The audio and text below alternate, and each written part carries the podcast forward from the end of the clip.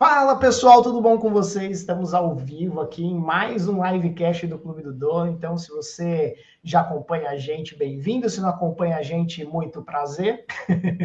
Eu estou aqui hoje com Amanda Riesenberg. Falei certo? Arrasou, sim. Legal, maravilha. Amanda, conta um pouquinho para mim quem que você é, o que, que você faz, para a gente, pessoal que não te conhece, já começar te conhecendo aí. Oi, pessoal, bom dia. Bem, obrigada pelo convite aí para fazer parte do Clube do Dono. Já acompanho desde o lançamento, já assisti uma outra live. Agradeço aí por você estar tá também produzindo esse conteúdo e compartilhando todo o teu conhecimento, que eu sei que você tem muito, que a gente já trocou várias ideias, né? É, para quem não sabe, eu e o Ben fazemos parte da mesma comunidade, que é o SMXP, uma comunidade que contribui muito, pelo menos com o meu desenvolvimento, né? Profissionais de marketing e comunicação. E eu sou uma empreendedora social hoje que atuo é, no mercado da comunicação, mas voltada para o terceiro setor, que é o setor onde estão as iniciativas de impacto social ou as organizações da sociedade civil. Eu sou publicitária de formação, eu tenho uma pós-graduação em gestão de negócios sociais, né? Que trabalha com toda essa questão de entender como que os negócios sociais se diferenciam hoje dos negócios tradicionais, que seria o segundo setor, digamos assim. Hoje os negócios sociais eles entram numa categoria que é uma categoria intermediária entre segundo setor e terceiro setor, que é o setor 2,5, como é muito conhecido também. E eu hoje estou à frente da BC Marketing, que é uma agência voltada para, é, movida por causas sociais, né? Então a gente também tem as nossas causas, e direcionada para atuar com essas organizações da sociedade civil. Além de eu liderar esta agência, né, sou sócia cofundadora da ABC, também atuo como presidente da nossa causa. A nossa causa é uma organização da sociedade civil que defende a democracia e a justiça social. Então, a gente também tem um trabalho aí mais direcionado para o fortalecimento do terceiro setor como organização da sociedade civil.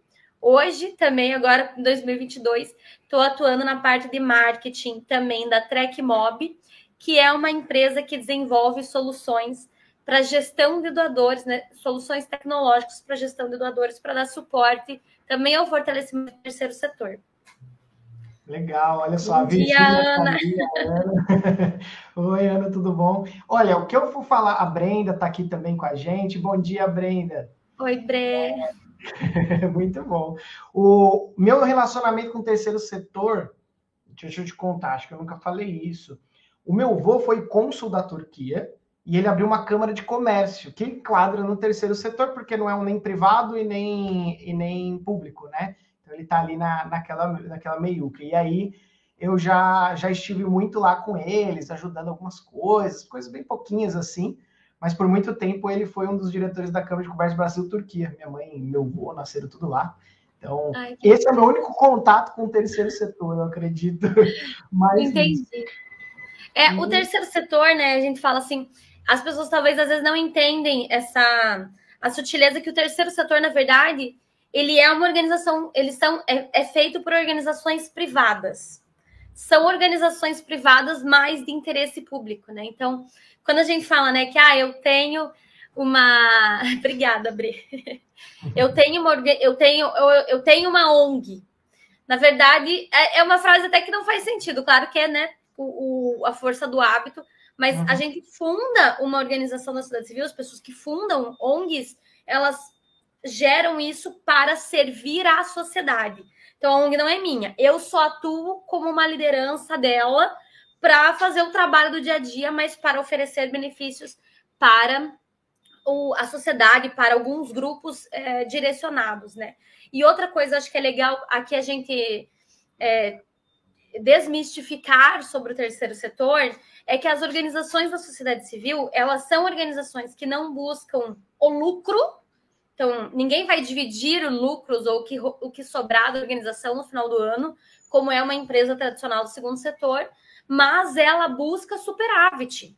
Porque se a organização não gera receita, ela não consegue investir e ela não, consegue, não consegue aumentar o seu impacto. Então, hoje, a gente tem diversos grupos da sociedade, diversas questões sociais que a única, única instituição que as defende realmente são organizações da sociedade civil que atendem é, esse público. Então, por exemplo, assim, quem mais defende o meio ambiente? Porque não é o governo, que supostamente teria que ser. Então, tem organizações da sociedade civil que defendem os direitos do meio ambiente, os direitos da fauna e da flora. Tem quem fale por eles. Então, e eles também não têm direitos constitucionais. Então, as organizações da sociedade civil servem para defender essas pessoas e, e esses seres que não têm voz ou que têm a sua voz diminuída por questões de privilégios sociais construídos, estruturados pela sociedade capitalista. Né? Então, de extrema importância a valorização do terceiro setor e a, o apoio de todos, de todos nós para fortalecer esse setor. Legal, legal. E como é que você foi parar aí nesse terceiro setor? Que, pois que é. que você caiu de paraquedas aí? Como é que foi que aconteceu? Como é que de repente, né? Eu fazia publicidade para né, tortura é. da minha família. Assim, ah, meu Deus, uma publicitária, eu não acredito. É. Mas eu trabalhava numa agência de publicidade em Curitiba e aquela coisa, o, te, o telemarketing do Greenpeace me convenceu a doar. Foi isso. Assim. E com esse convencimento a doar, eu recebi na minha casa a revista, a cartinha, o cartão de doador e um adesivo. E eu colei esse adesivo no meu carro eu ia para a agência de vez em quando de carro, de vez em quando de bicicleta, quando faltava grana para gasolina, eu ia de bike. E as uhum. pessoas começaram a olhar assim, Greenpeace, bicicleta, ela é ambientalista. Eu não, eu não tinha noção disso naquela época, né?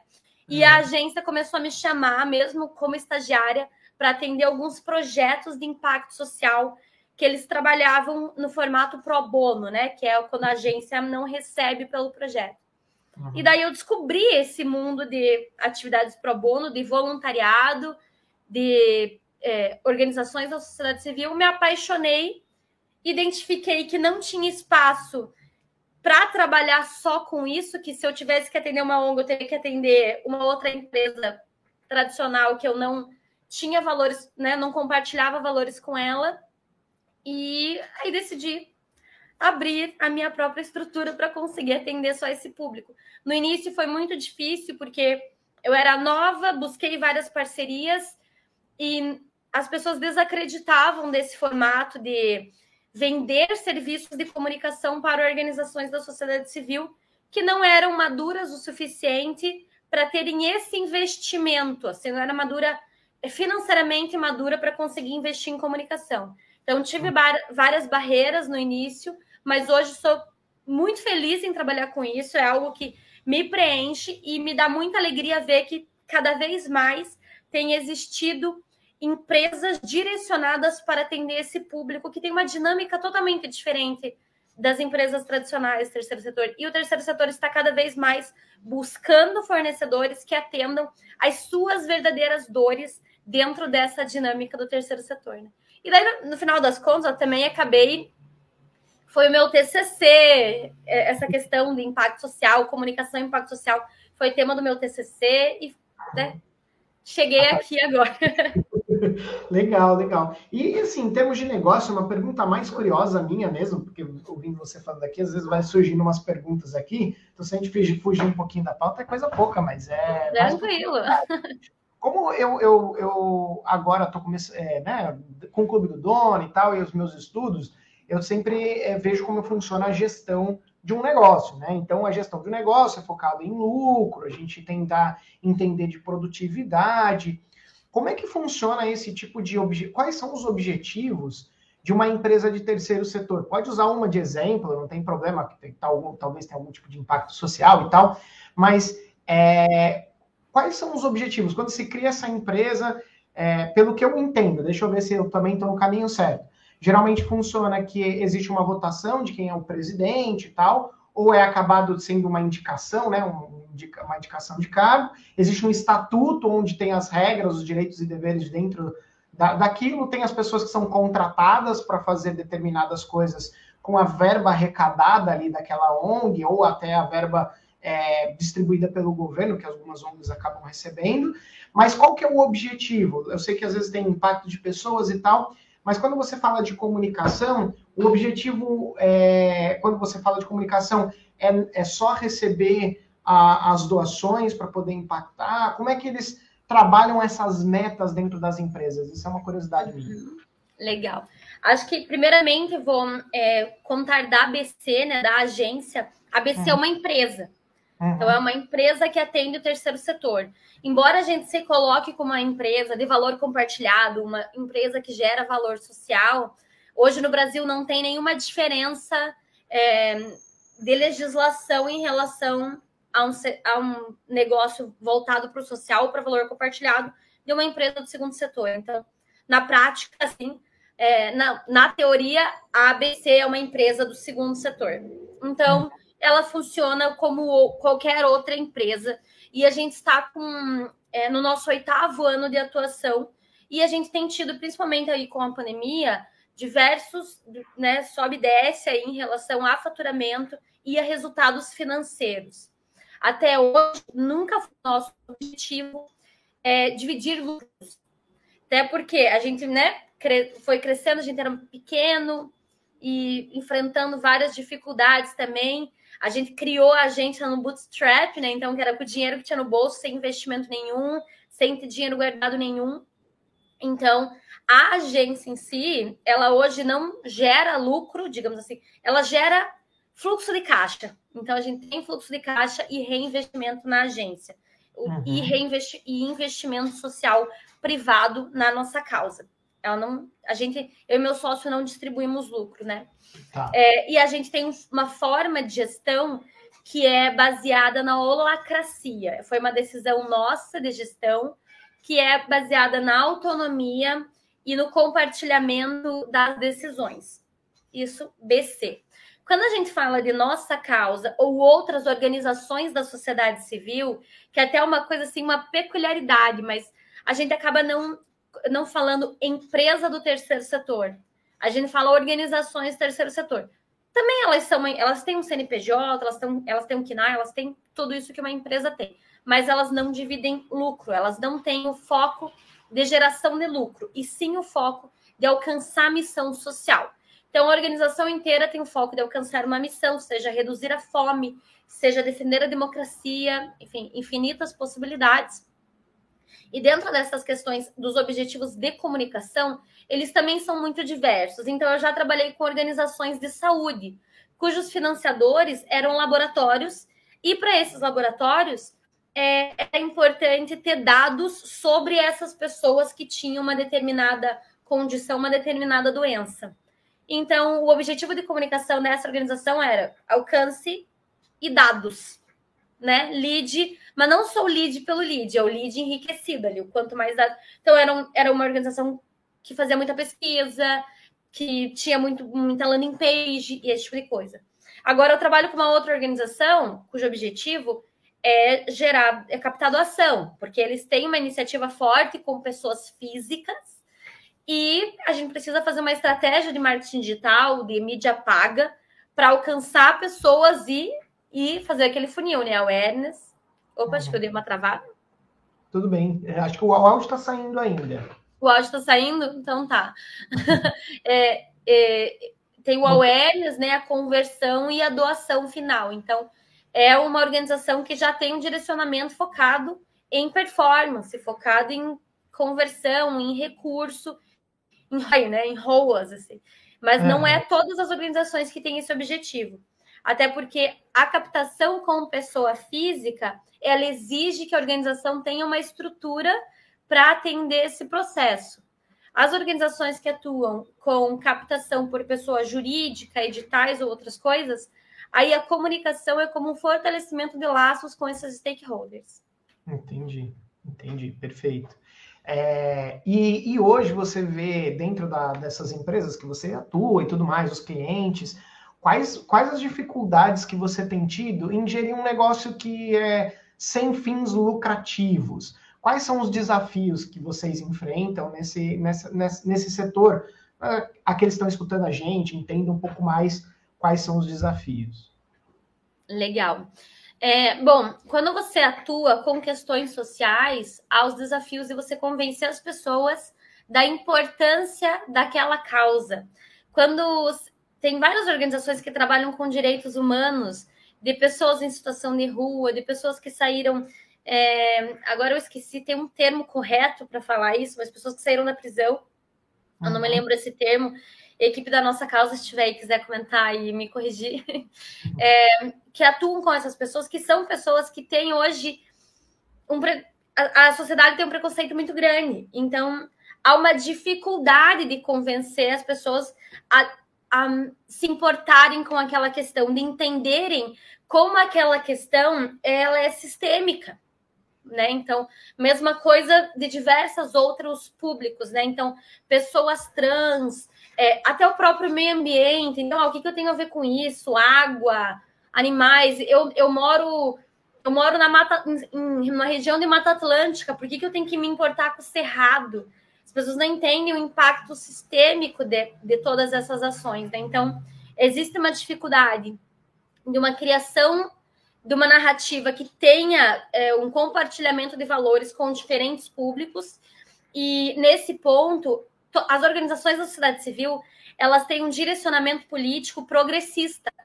E o direcionamento né, esquerda progressista ele é, um, ele é construído com uma narrativa muito acadêmica e complexa, quando o, o discurso de direita ele é muito mais simplificado. Então, o discurso de direita ele consegue alcançar a massa e o de esquerda progressista ainda tem muita dificuldade de criar uma narrativa simples que faça com que as pessoas compreendam o impacto sistêmico de todas essas ações. Então, a gente enfrenta um desafio de, de construção de narrativa para convencimento e, e alcance de novos públicos para defender essas causas.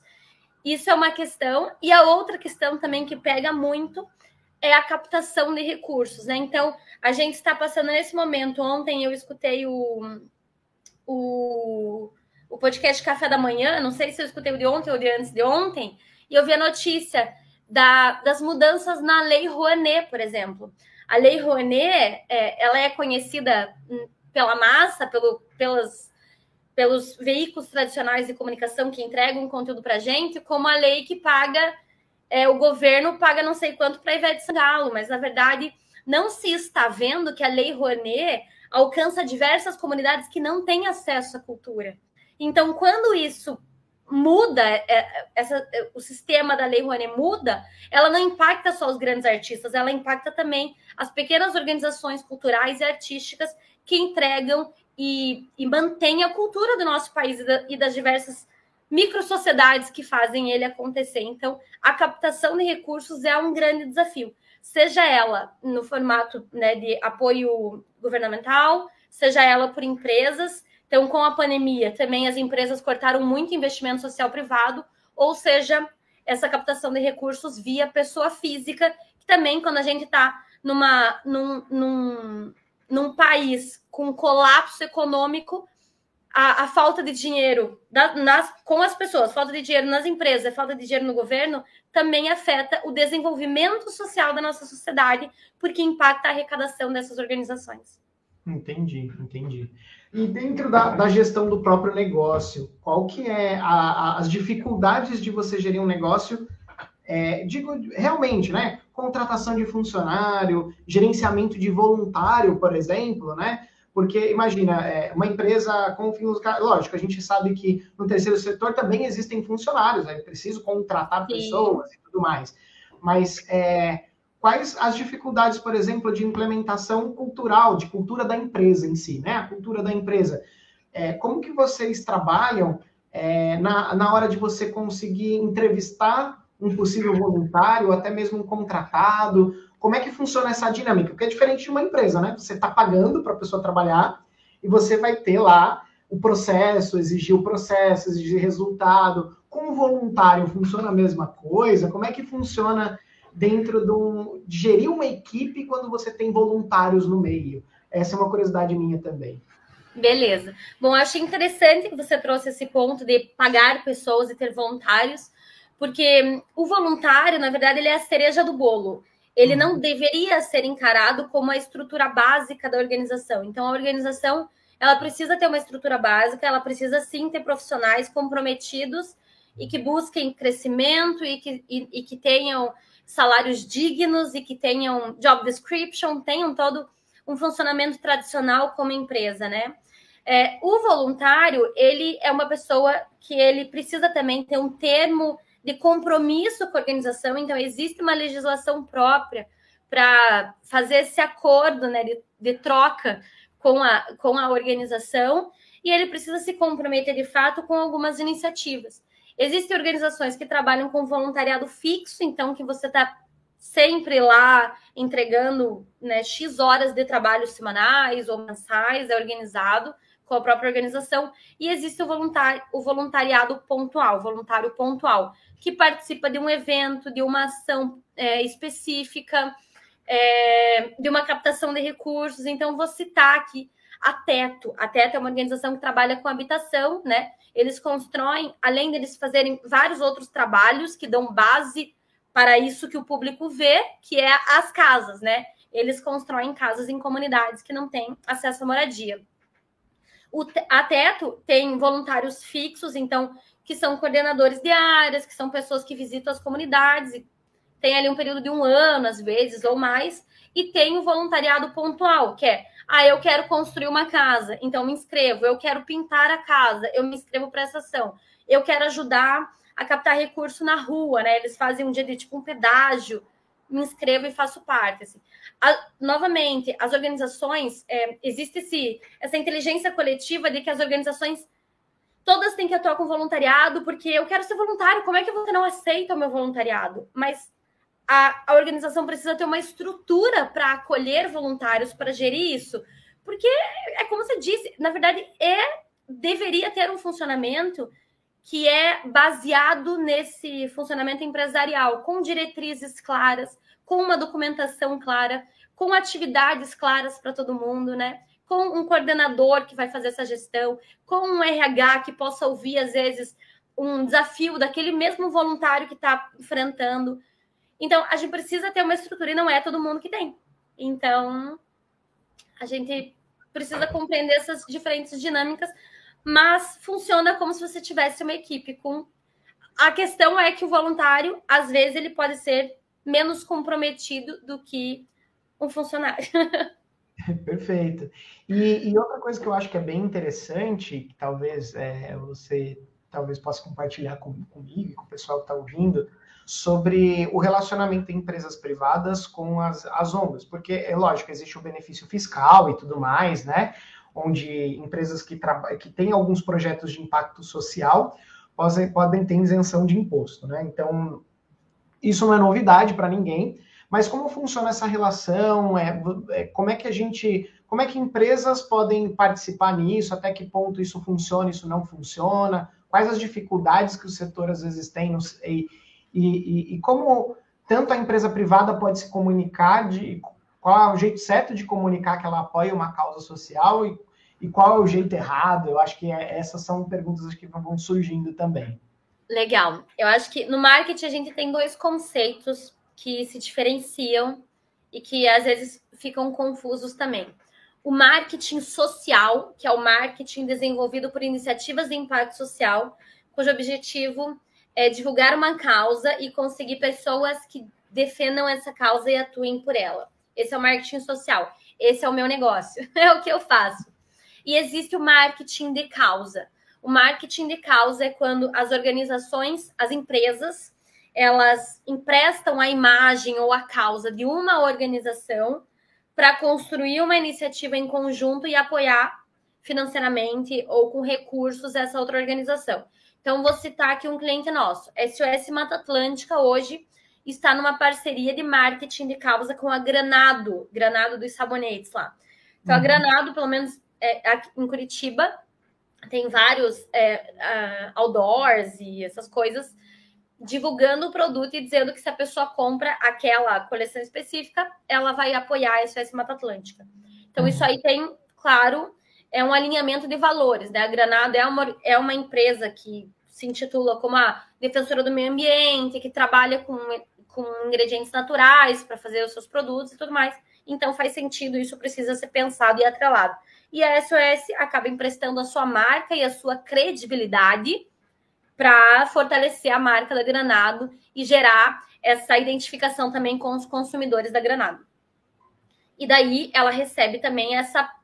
Não sei como que foi o combinado, né? Mas provavelmente deve ter sido uma porcentagem do lucro, ou, to, ou todo o lucro de determinado produto foi, vai ser direcionado para a SOS Mata Atlântica. Existe também uh, o direcionamento de recursos por investimento social privado, que é o que a BC faz hoje. Então, investimento social privado é eu tenho um recurso e eu direciono para uma iniciativa aqui. Ou que eu fundo, né? No caso, tem as fundações empresariais, muitas vezes Fundação Itaú, Fundação é, Norberto Odebrecht, Fundação André Lúcia Maggi, que são financiadas por essa mantenedora, que é esta empresa, né? E daí ela atua nesse sentido de. de é, ela, é, ela é irmã dessa, dessa empresa, ela recebe recursos, então ela tem muito mais é, previsibilidade de recurso, por causa que ela tem um dinheiro mais garantido que vem da, da empresa, ou supostamente tem, e ela consegue é, desenvolver as suas atividades e tudo mais. E existe também o investimento social privado que eu invisto em organizações terceiras. Então, ah, a ABC também faz vários investimentos sociais, social privado com outras organizações que acreditam. Ah, então, ah, no Dia da Mulher a gente fez um investimento de recurso X para uma organização que a gente acredita relacionada a essa causa.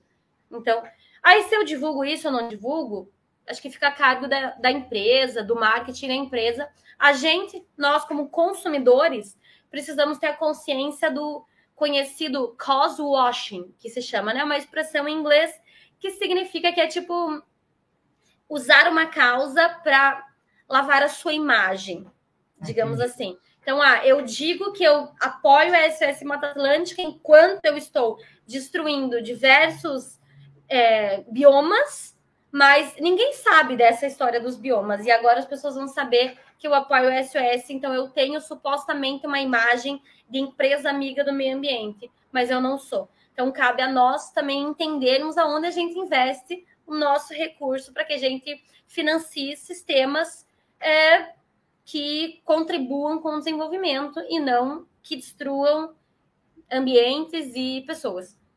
Ah, sim. Aí é mais a questão da idoneidade da empresa, de escolher ali onde é, o que ela vai fazer e se realmente ela só quer mascarar ou quer, quer fazer alguma coisa, né? Uhum.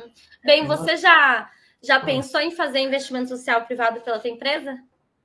Hum, na verdade, a gente, é, eu gosto de, muito de educação, da parte de educação. Então, já, já fiz a questão de me voluntariar para uma associação comercial para dar curso para empresários.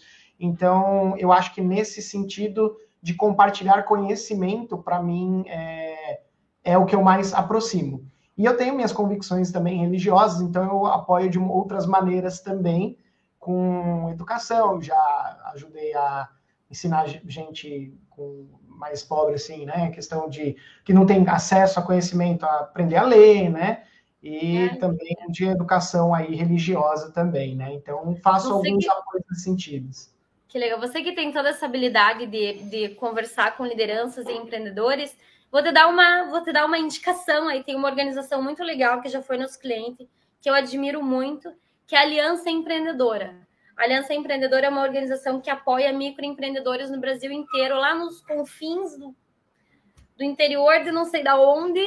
E eles sempre estão fazendo processo seletivo para buscar mentores para auxiliar esses esses microempreendedores que assim tem uma oficina numa estrada no norte do Brasil, assim, como que ele pode entender, aprender sobre fluxo de caixa, sobre gestão de pessoas e tudo mais. Então, se você e mais alguém aqui que empreende tiver interesse, também pode buscar a Aliança Empreendedora, que é uma organização muito com muita credibilidade e ganhou já vários prêmios e que vocês podem confiar tanto para doar financeiramente quanto para doar o seu tempo. Legal, legal, maravilha. Obrigado pela dica aí.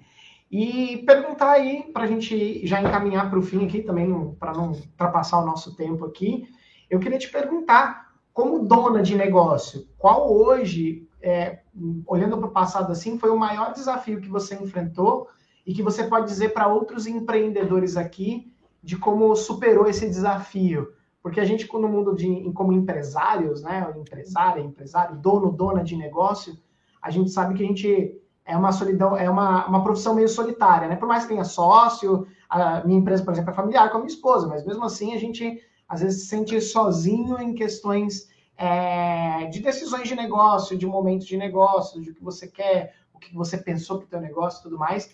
Então, qual desafio você, maior desafio você enfrentou e conseguiu superar? E que dica você dá aí para pro, os nossos ouvintes aí do podcast, do nosso livecast e para quem está assistindo a gente agora? Tá bom. Eu acho que quando a gente se coloca, né, ali o nosso próprio título no LinkedIn, sócia, cofundadora, CEO, é, automaticamente as pessoas colocam uma capa na gente de super-herói. Assim, caramba, essa pessoa é. Top! Né? e, e daí e existe, acho que, uma dificuldade de quebrar expectativas e de você abrir as suas vulnerabilidades, que a gente tem diversas, como qualquer outra pessoa. E eu passei por um momento muito difícil na construção da, da BC, que foi o que talvez todos os empreendedores, empresários que estão assistindo a gente ou ouvindo a gente passam, que é faltar dinheiro. Em algum momento da nossa história, nos vimos sem dinheiro para pagar a nossa equipe. Então, levamos alguns calotes, ainda quando a gente não tinha uma estrutura jurídica é, é, fortalecida, quando a gente tinha contratos de aperto de mão ou combinados por e-mail. E chegou um momento em que a gente realmente, né, como eu falei, a gente foi construído no Bootstrap, chegou um momento que não tinha dinheiro e eu foi a primeira vez que eu tive uma crise de ansiedade, assim, que eu não que eu não, não identifiquei o que, que era aquilo, que eu entendi o que, que era uma crise de ansiedade. E o caminho que a gente levou foi assim, a honestidade completa com toda a nossa equipe. Então a gente sentou numa sala, chamamos a nossa equipe e dissemos: a gente não tem dinheiro para pagar esse mês. É, então quem, quem tinha salário para receber até o dia 5 não vai receber, a gente vai tentando pagar aos poucos uma parte para vocês, esse assado, buscar empréstimo, mas não tem dinheiro para pagar esse mês. Nesse momento, uma ou duas pessoas realmente disseram: não vou poder continuar porque eu preciso desse dinheiro, então vou, eu vou usar meu tempo para buscar outra coisa e, tipo, tudo bem, coração aberto, a gente. A, a, a gente tem um relacionamento muito legal com as pessoas que passam pela nossa equipe até hoje, assim, mesmo pessoas lá de 2015, a gente continua se relacionando, mas foi o momento mais desafiador, assim. E a honestidade e a abertura e a, a transparecer essa vulnerabilidade foi importante para é, é, é, como que é, estreitar laços com a nossa equipe e gerar é, esse acesso, né, e essa confiança. Então, a gente fez, eu e meu sócio na época, fizemos de tudo para conseguir esse dinheiro e resolver mais urgentemente essa situação. E tem pessoas que desde aquela época até hoje continuam com a gente. Inclusive, uma pessoa que estava nesse momento da agência naquele ano, hoje é o meu atual sócio, que é o Dani. Então, o Dani enfrentou esse momento com a gente. Hoje ele é sócio da agência também. E hoje ele cuida do financeiro e nunca mais a gente vai passar por isso. então, aprendemos com esse grande desafio e é uma preocupação que nós, é, empreendedores, precisamos ter desde o início, que é uma gestão financeira muito qualificada. E, principalmente, um dos desafios que a gente tem agora é a construção de serviços que gerem recorrência, né? Serviços ou produtos de comunicação e marketing que gerem recorrência para que o nosso risco financeiro seja menor. Legal. Então, ter, é, pensar de uma maneira do teu negócio ter uma certa recorrência ou ter um fluxo de vendas contínuo pode ajudar nisso, né?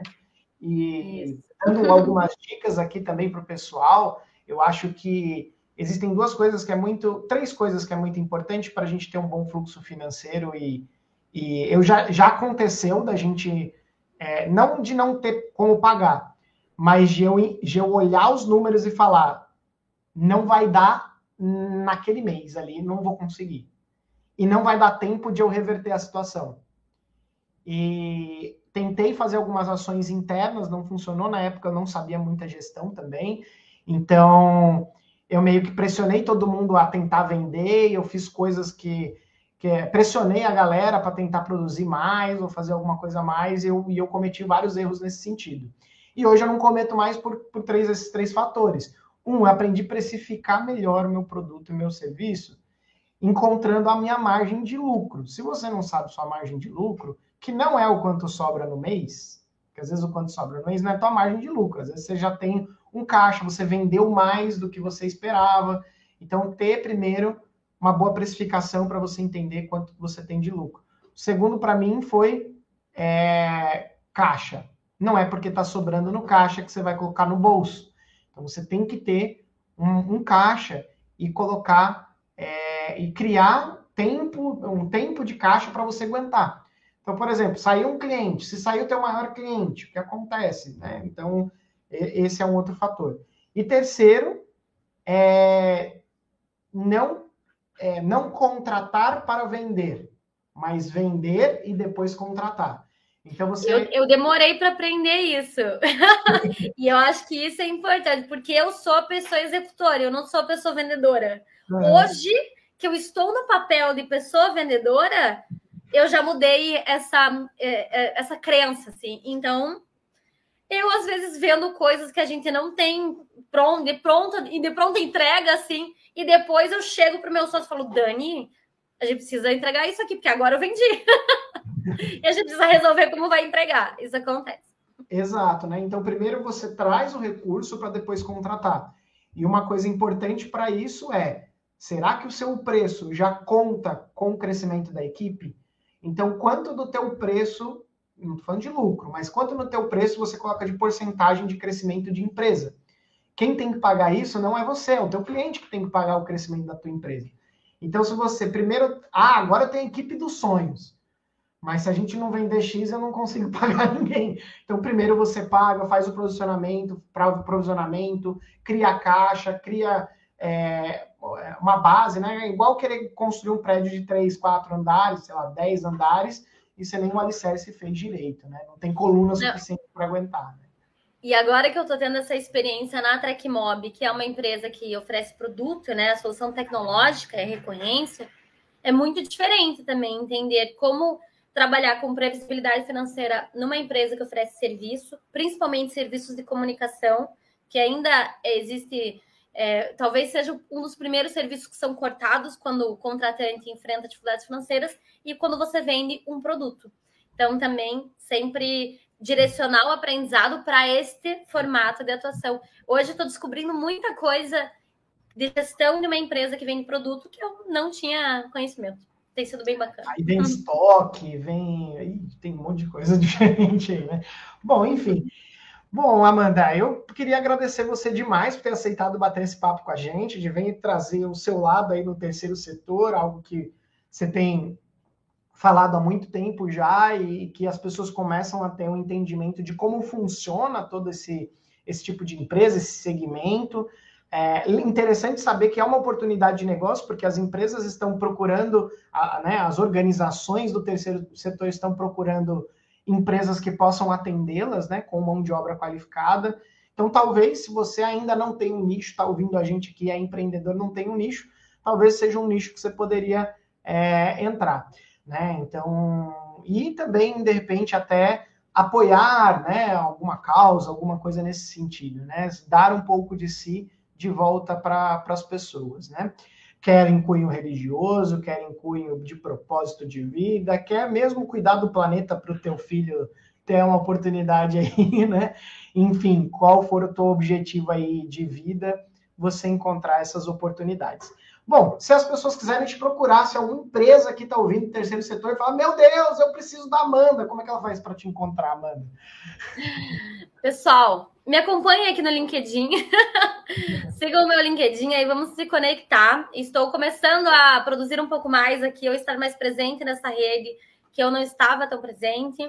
Essa é a minha rede principal profissional.